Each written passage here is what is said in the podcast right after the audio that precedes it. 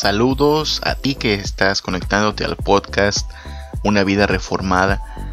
Qué bendición es estar vivos, ¿a poco no? Y mayor bendición es avanzar por la vida de la mano de Jesucristo. Soy Samuel Hernández, el peregrino feliz, transmitiendo desde mi búnker y acompañándote por los siguientes minutos en el anhelo de que la reflexión en la palabra de Dios sea edificante y desafiante para nuestro vivir. Aquí comenzamos un episodio más de nuestro podcast Una vida reformada. Estamos en una serie que hemos llamado El recuento de los gastos, considerando el libro de Eclesiastés para nuestras reflexiones. Fíjate que Eclesiastés junto con Proverbios son dos libros de la Biblia que consideramos libros sapienciales. Sapiencial tiene que ver con sabiduría. Y precisamente estos libros nos presentan pues la oportunidad de hacernos ciertas preguntas, de autoexaminarnos a la luz de la sabiduría y evaluarnos, ¿es nuestro camino un camino sabio o estamos viviendo neciamente? Y evaluar si el costo que estamos pagando por perseguir lo que anhelamos es un costo que vale la pena de pagar o no vaya a ser que estemos haciendo malas inversiones y estemos gastando tanto de nosotros en algo que no valdrá la pena en realidad. Ese es el propósito del libro sapiencial.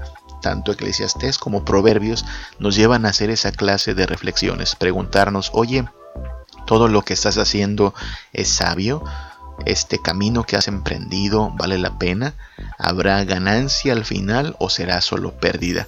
De eso tratan las preguntas a las cuales nos lleva a reflexionar este libro Eclesiastés, también Proverbios, pero estamos con Eclesiastés particularmente. Déjame leer lo que dice Eclesiastés capítulo 3, los versículos del 1 al 15. Yo te recomiendo que encuentres una traducción un poquito más contemporánea que las que tradicionalmente usamos. Tradicionalmente usamos la traducción Reina Valera, es muy muy buena, pero a veces para captar el mensaje o tener una eh, visión pues diferente las palabras con que familiarmente nos hemos acostumbrado, pues hay que considerar el uso de otra traducción. ¿ok? Este es el caso de la nueva Biblia viva.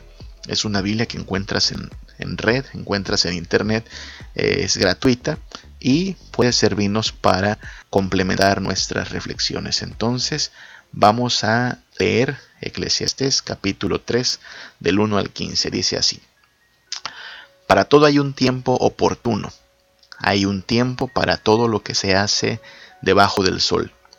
Tiempo de nacer, tiempo de morir, tiempo de plantar, tiempo de cosechar, tiempo de matar, tiempo de sanar, tiempo de destruir, tiempo de reedificar Tiempo de llorar, tiempo de reír, tiempo de duelo, tiempo de danzar, tiempo de decir piedras, tiempo de recoger piedras, tiempo de abrazar, tiempo de no abrazar, tiempo de encontrar, tiempo de perder, tiempo de ahorrar, tiempo de derrochar, tiempo de romper, tiempo de reparar, tiempo de callar, tiempo de hablar, tiempo de amar, tiempo de odiar, tiempo de guerra, tiempo de paz. Realmente ¿Qué se obtiene del mucho trabajar? He meditado esto en relación con las diversas clases de trabajo que Dios ha dado a los humanos. Todo está bien en su momento oportuno, pero si Dios ha plantado la eternidad en el corazón de todo hombre y mujer, el ser humano es incapaz de una plena visión de la obra de Dios de principio a fin. Llego así a esta conclusión. Primero, que no hay para el ser humano nada mejor que ser feliz y pasarla bien mientras pueda. Segundo, que comer, beber y disfrutar del fruto de su trabajo es lo que debe hacer, pues estos son dones de Dios. Y esto sé, que todo lo que Dios hace permanece para siempre. Nada puede añadírsele ni quitársele. Lo que Dios se propone es que el ser humano le tema. Lo que ahora existe ya existía y lo que va a existir existe ya. Dios hace que la historia se repita. Recordemos que cuando el libro de Eclesiastés utiliza la frase debajo del sol o debajo del cielo, como dicen otras traducciones, se refiere al estilo de vida separado de Dios, un estilo de vida pues que llega a ser vacío, llega a ser tedioso, llega a ser cansado, porque pareciera que siempre es lo mismo, siempre se trata de lo mismo, hacer las cosas, trabajar, conseguir el pan de cada día, cansarnos para terminar viejitos ahí con lo que pudimos ahorrar y luego preguntarnos, ¿valió la pena todo esto? Recuerda, no estamos hablando de una persona que se propuso lograr sus metas y llegó al final de su vida sin alcanzarlas. No, el autor de Eclesiastés, Salomón, el hijo de David, quien así mismo llegó a ser rey después de David, pues logró obtener todo lo que se propuso. No hubo un solo placer que se tuviera que negar, no hubo un solo proyecto que no pudiera realizar.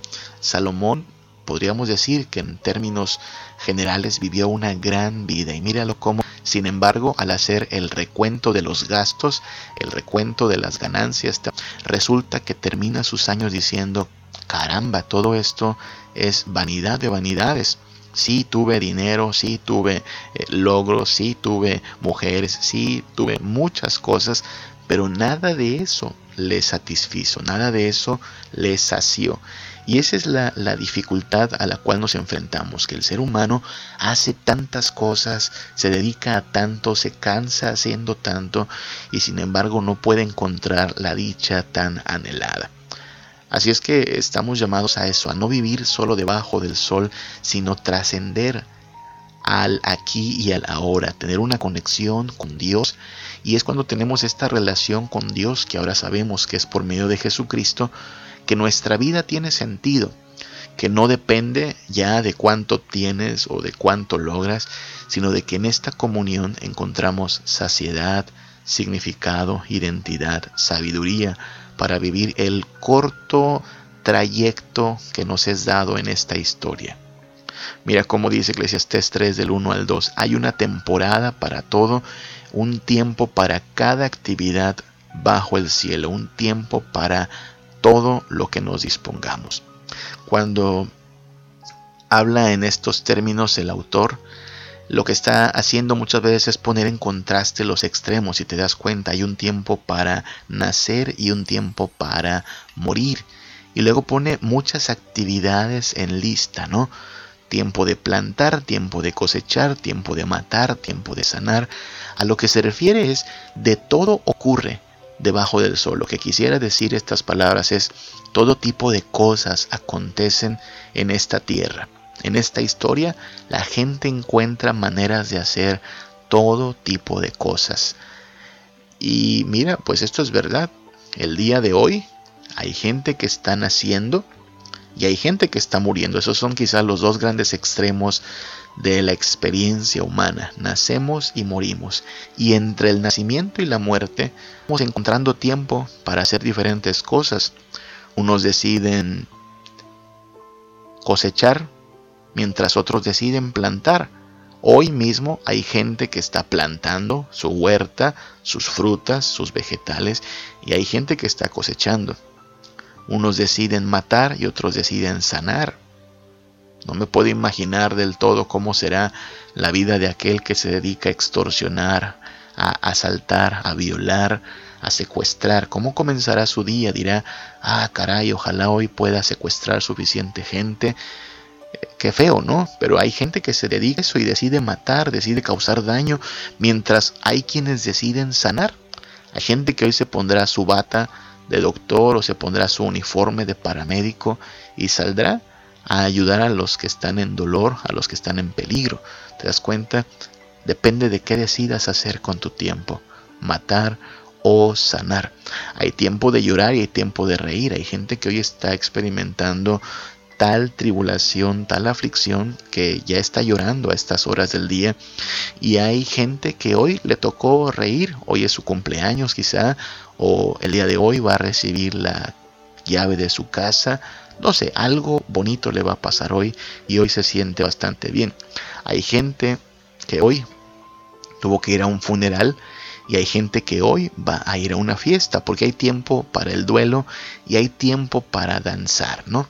Esos son los dos extremos también que pone el hermano Salomón en su pasaje. Hay tiempo para el duelo y tiempo para danzar. Hay tiempo para todo. Hay tiempo para encontrar, hay tiempo para perder, hay tiempo de ahorrar y tiempo de derrochar.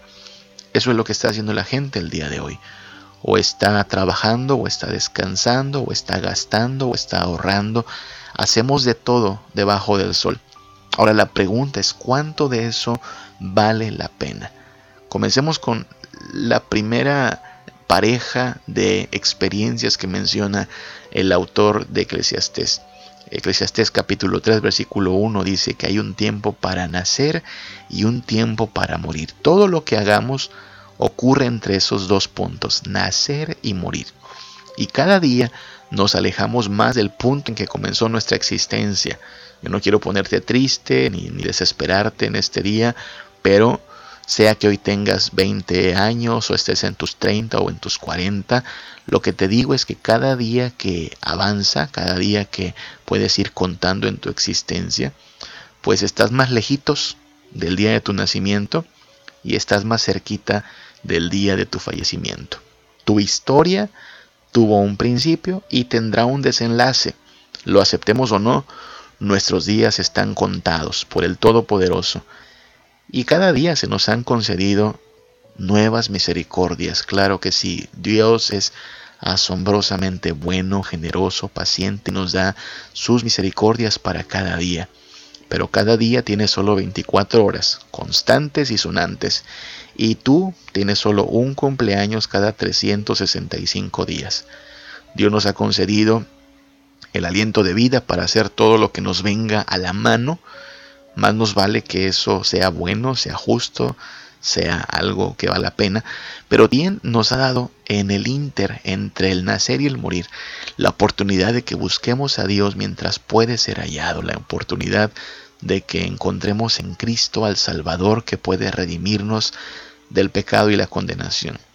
Así es que en lo que administramos nuestra agenda y le encontramos tiempo a todo, así como le encontramos tiempo a las actividades que nos resultan importantes, más nos vale y qué bien haríamos en colocar a Cristo como una prioridad en nuestra agenda, en colocar a Dios como el fundamento de nuestra existencia.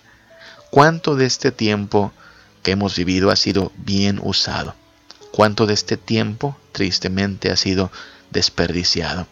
¿Será que nuestra partida de este mundo y de esta historia sea un día lleno de gloria y alegría porque estaremos recibiendo una ganancia mayor o será un día de lamento y tristeza porque simplemente desperdiciamos nuestra existencia. Recordémoslo, hay un tiempo para todo, pero a todos se nos acaba el tiempo. Así es que busquemos a Dios mientras puede ser hallado que encontré al maestro, desde que lavó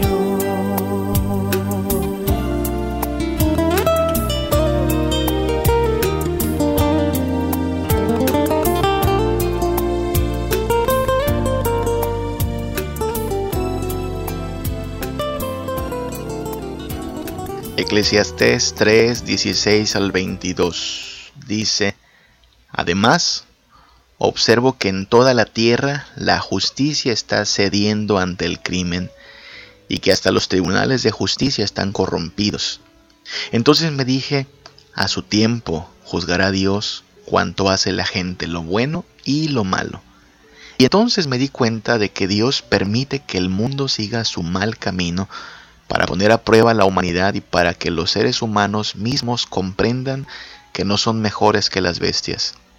Porque humanos y animales respiran el mismo aire y unos y otros mueren, de modo que la humanidad no tiene verdadera superioridad sobre las bestias. Qué absurdo. A un mismo sitio van todos, al polvo de donde salieron y al cual han de volver. Pues ¿quién podrá demostrar que el espíritu del ser humano va a lo alto y que el de los animales desciende al polvo? Comprendí entonces que no hay para los hombres nada mejor que ser felices en su trabajo, porque para eso están aquí, y nadie puede volverlos a la vida para que disfruten lo que haya de existir en el futuro. Por lo tanto, que lo disfruten ahora.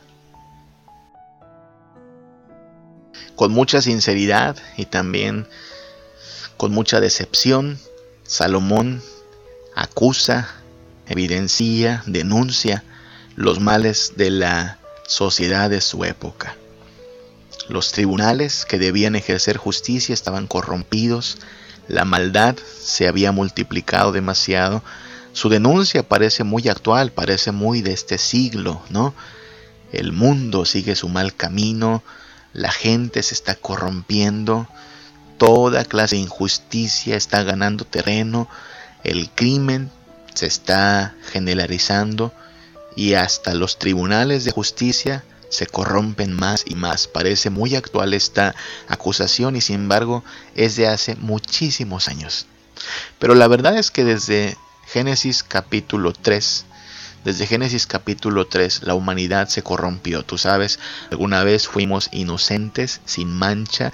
Vaya, no decíamos mentiras, no ofendíamos al prójimo, mucho menos le causábamos dolor, no nos aprovechábamos del débil, pero después de Génesis capítulo 3, que es donde la Biblia nos narra el momento en el cual el ser humano se le reveló a Dios e hizo lo que no tenía que hacer, cometió pecado y por lo tanto quedó bajo condenación. Somos malos desde entonces. Nos corrompimos de manera que aunque seguimos teniendo creatividad, aunque seguimos teniendo inteligencia y podemos inventar máquinas y podemos desarrollar ingeniería y podemos crear canciones y poemas bonitos, también podemos asesinar, también podemos robar, matar, violar, descuartizar al prójimo, también podemos causar daño en nuestra sociedad. Somos, como dice el autor de este pasaje, somos como animales, somos como bestias. Necesitamos ser humildes para reconocer esa condición, nuestra condición de extravío, nuestra condición de maldad. No somos tan buenos como deseamos. A veces ahí medio queremos hacer una buena obra, queremos hacer como que nos portamos bien, pero en el fondo lo sabemos, somos también perversos, tenemos como dobles intenciones, terminamos causando daño también de palabra, de hecho o nuestras intenciones mismas son intenciones perversas. El autor de Eclesiastés lo sabe y dice, mira, eh, pareciera que somos igual que animales y es que eso es lo que muchos han querido pensar de la existencia humana, que nuestra condición como humanos es una condición animal. A muchos nos enseñaron eso, que éramos igual que un perro, que un gato, que un elefante, simplemente siguiendo nuestros instintos y ahí medio aplicando un poquito de razonamiento. Sin embargo, la Biblia nos dice que no somos iguales que los animales. Vaya, Dios nos creó a su imagen y semejanza y podríamos decir que por eso se espera algo más del ser humano. Se espera que tenga una conciencia de que Dios es el que juzgará nuestra vida, de que Dios es fuente de verdad y autoridad. Precisamente Cristo vino a la tierra no a salvar al pingüino, no a salvar al elefante. Vaya, el pingüino y el elefante serán redimidos de la condenación en que se encuentra la creación entera, pero Cristo no se hizo eh, animal, Cristo se hizo hombre, porque el hombre fue el que principalmente quedó corrompido. Eh, asimismo, la Biblia no hace responsables al pecado del pecado, al león, al tigre, al chango. Dios hace responsable del pecado al primer Adán, el representante de toda la raza humana, el hombre, pues fue el que falló. Y claro, en su falla se, se llevó entre los pies a toda la creación y por eso toda la creación está bajo maldición. Pero el Hijo de Dios bajó y el Hijo de Dios, siendo verdadero Dios, pero a la vez verdadero hombre, está en el proceso de redimir todas las cosas, de hacernos nuevas criaturas, quitarnos lo animal, quitarnos, quitarnos lo bestial y hacernos santos. Y por esa razón podemos decir que hay esperanza aún debajo del sol, en esta tierra tan corrompida, en esta tierra tan llena de maldad, podemos ser agentes de cambio. Si hemos sido hechos nuevas criaturas, podemos ser diferentes. Y ese, ese cáncer moral llamado corrupción, esa podrida y autodestructiva naturaleza que tuerce cuanta ley puede, que oprime al débil, que viola al prójimo, que abusa de la confianza, que calumnia con placer, que traiciona con crueldad, esa maldad humana que embauca al ingenuo, que engaña con astucia, que intimida con violencia, esa perversidad que manipula conciencias, que roba sueños, que destruye vidas, ese cinismo con que se pactan fraudes, con que se pagan falsos testigos, con que se acallan a los denunciantes, se compra incluso la libertad y se pone precio a las personas. Esos juicios injustos, esas mañas indecentes, esas tranzas obscenas, esos favorcitos entre compadres, Vaya, todo robo, toda maldad, toda mentira, toda crueldad se va a acabar. Tienen que saber todos esos promotores del vicio, de la tranza y la corrupción que se les va a acabar el tiempo. Se les está acabando de hecho ya el tiempo a todo agente y promotor de la mentira y la maldad, porque pronto el juez incorruptible, el juez que no puede ser comprado, aquel juez cuya sentencia es justa y verdadera, va a juzgar a todo ser viviente. Y nosotros debemos preguntarnos cuál será el veredicto incluso sobre nosotros mismos, porque mira, es fácil, es fácil acusar al que se roba millones y millones con engaño, con fraudes, pero muchas veces nosotros a lo mejor no robamos millones y millones, pero también defraudamos quizá unos cuantos pesos, unos cuantos cientos. La tranza está en todas partes, es tranza no solo el político que roba al pueblo millones, sino también el señor que le roba a su cliente dándole menos por más, engañándole. Estranza el político que mete a su familia a trabajar con él solo para desviar dinero, pero también es tranza el que se mete a la fila cuando no le toca, el que le pide al compañero que cheque su tarjeta en su lugar porque va a llegar tarde, el que inventa una enfermedad para tener unos días libres. Toda clase de mentira debe ser abolida, especialmente porque estamos hablando de gente que es nueva criatura. Si el cristiano ha sido una nueva criatura, entonces el cristiano tiene que comportarse diferente a este mundo. Y mientras tanto, pues sí, disfrutar, disfrutar esta vida, trabajando honradamente, disfrutando lo que Dios provee, el fruto de tu trabajo, el fruto de tu esfuerzo, es para disfrutarlo mientras tenemos tiempo. Así es que nuevamente el libro de Eclesiastés nos dice, mira, mientras hay tiempo debes de buscar a Dios, mientras hay tiempo debes aprovechar la vida que Dios te ha dado, disfrutar el fruto de tu trabajo, pero también mientras hay tiempo debes saber el que está viviendo en perversidad, el que está viviendo en maldad, que tiene oportunidad de arrepentirse, tiene oportunidad de buscar al autor de la verdad para vivir en una nueva vida, pero que sepa que el tiempo se le está acabando, por eso debemos ser sabios y aprovechar bien el tiempo. Un día, un día no habrá maldad, un día no habrá más miseria y corrupción, pero mientras tanto, aquí están los cristianos en la tierra y deberíamos ser agentes de cambio para la gloria de Dios, porque somos la luz del mundo. Tenemos que vivir haciendo buenas obras, para que la gente vea estas buenas obras y glorifique a nuestro Padre que está en los cielos. Tiene que ser evidente que hay gente que ha dejado de vivir debajo del sol y que ahora vive para la gloria de Dios. cuando llegue el momento de nuestra partida, el recuento de los gastos, quizá, quizá no aprovechamos todas las oportunidades para una tranza, para un fraude, pero fue lo mejor. Vivimos en la luz del Señor, vivimos en la verdad y no queremos comprometer la justicia, ni transaccionar la verdad, ni negociar la santidad. Hemos de ser el pueblo que vive en contraposición a la cultura imperante. Hemos de ser el pueblo que nada contra la corriente. Por eso nuestra norma de vida es la santidad.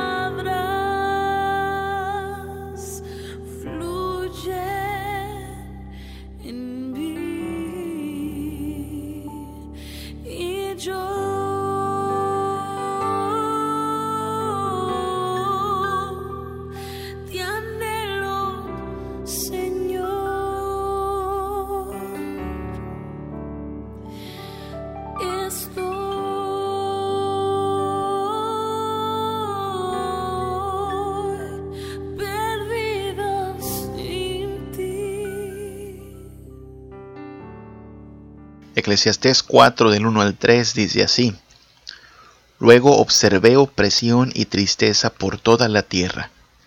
Lloraban los oprimidos y nadie les ayudaba, mientras sus opresores contaban con poderosos aliados. Entonces comprendí que mejor están los muertos que los vivos, y más dichosos son aún los que jamás nacieron y no vieron jamás la maldad y el crimen que imperan en la tierra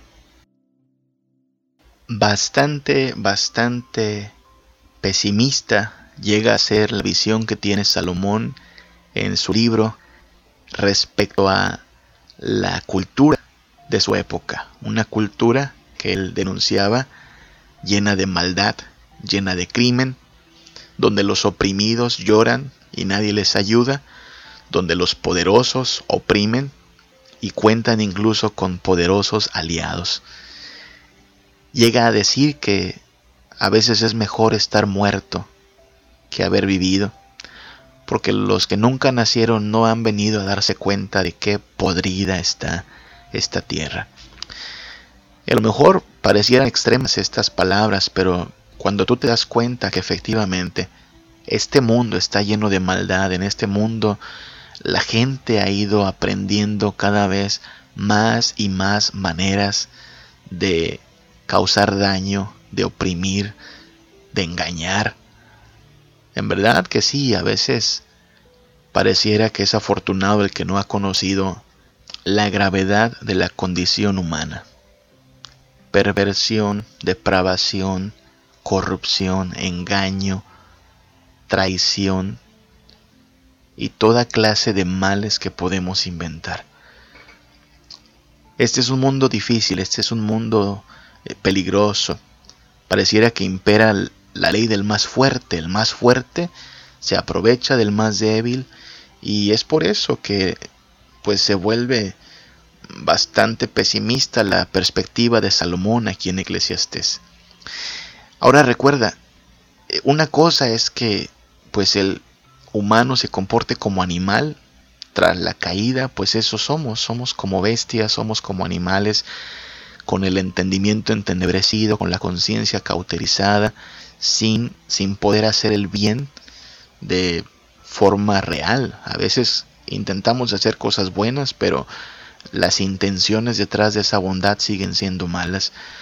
Así es que bueno, una cosa es que esta sea la normalidad, pero recuerda que Dios Dios lo que hace es transformar vidas. Dios nos hace nuevas criaturas. Nos traslada de las tinieblas a su luz. Nos enseña el camino de verdad, la senda de justicia. Y por lo tanto, si bien podemos acusar el error, la mentira, el engaño, la maldad de este mundo, toca a los cristianos ser la diferencia. Donde el lema de muchas sociedades es que el que no tranza no avanza, le toca al cristiano ser la excepción y decir, no, yo no voy a vivir en la tranza y voy a vivir pues contento con mi sueldo, contento con mi condición. Si Dios me quiere bendecir más, pues alabado sea su nombre, pero no voy a negociar la verdad y no voy a torcer la justicia. Le toca al cristiano nadar contra la corriente en, en una cultura que también dice que al lugar donde fueres, a lo que vieres. Bueno, el cristiano no está para adaptarse a la cultura. Ya sabes lo que dice Romanos capítulo 12, ¿no? Que no nos conformemos a este mundo, que no nos apropiemos ni de su forma de pensar ni de su forma de actuar, sino que seamos transformados en nuestro entendimiento y también en nuestro obrar. Así es que le toca al cristiano ir contra la corriente del mundo, ser diferente, no adaptarse a las tinieblas, sino ser luz, incluso en las tinieblas. En un mundo lleno de opresión y de maldad, nos toca ser solidarios con el oprimido, nos toca eh, a veces denunciar o muchas veces denunciar lo que está mal, porque es la voz del cristiano, la voz del Hijo de Dios, nueva criatura, la que se debe levantar y hacer oír. Es la vida del creyente la que debe de brillar, porque tiene en la palabra de Dios, en las escrituras de nuestro Dios, la verdad y el consuelo para toda generación. Porque tenemos noticias de un mundo superior, un mundo mejor que está por venir, pero que desde ahora mismo ya somos ciudadanos de ese nuevo reino y ese reino está presente en la tierra, porque el reino de los cielos está aquí en la tierra, se ha acercado en Jesucristo y estamos llamados por lo tanto a revertir la maldición de la serpiente, libertando a los cautivos, combatiendo el engaño con la verdad, denunciando toda injusticia y corrupción, eliminando el vicio y la ociosidad, llamando a todos al arrepentimiento y reclamando todos los espacios, sean físicos, intelectuales, vocacionales, institucionales, sociales y culturales, para el dominio y señorío del gozo, la paz y la justicia que solo en Jesucristo podemos encontrar. Estamos aquí en la tierra para hacer luz en nombre de Jesucristo. Si Cristo nos ha hecho nuevas criaturas, nosotros estamos aquí para marcar la diferencia en la casa, en el trabajo, en nuestros hábitos, en nuestras decisiones. Así es que no te calles, cristiano, no te calles, hermano.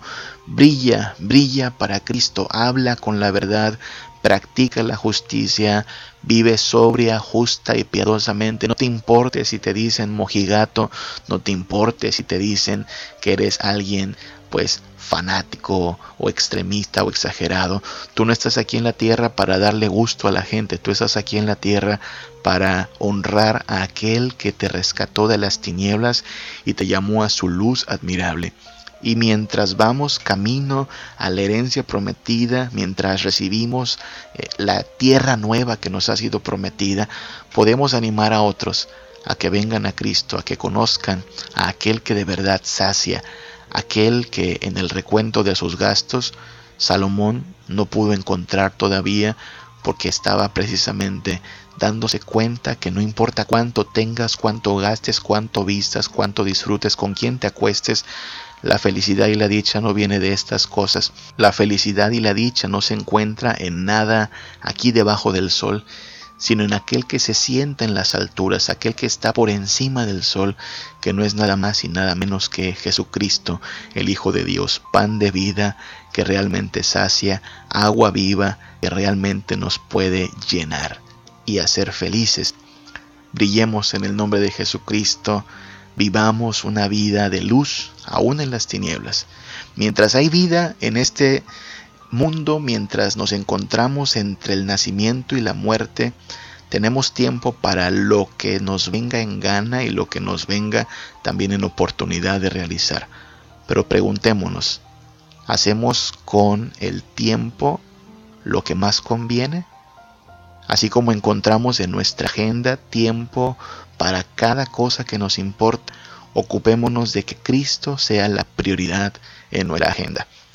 En este mundo, la injusticia y la impunidad son grandes males de toda sociedad.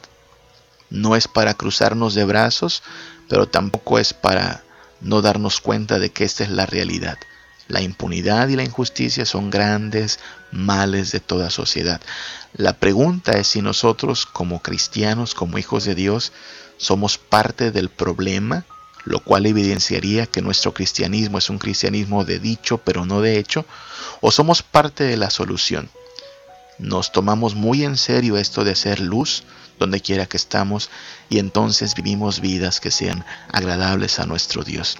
La violencia y la opresión son realidades de este mundo caído, tristemente. Y preguntémonos entonces, ¿cómo podríamos llevar consuelo a los que están tan oprimidos, tan dañados, que preferirían estar muertos?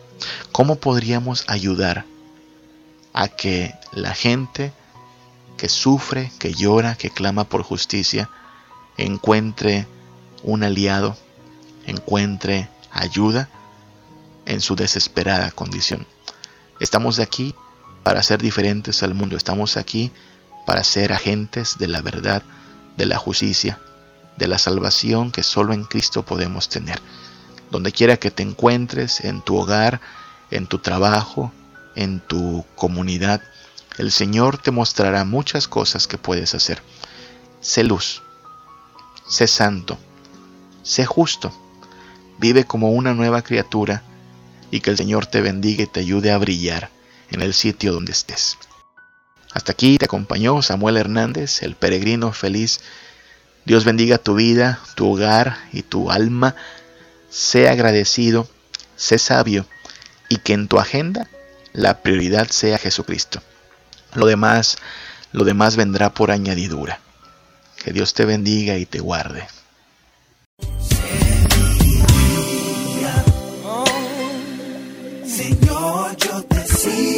Señor, yo te sigo. Oh, Dejaré atrás y el pasado. El pasado.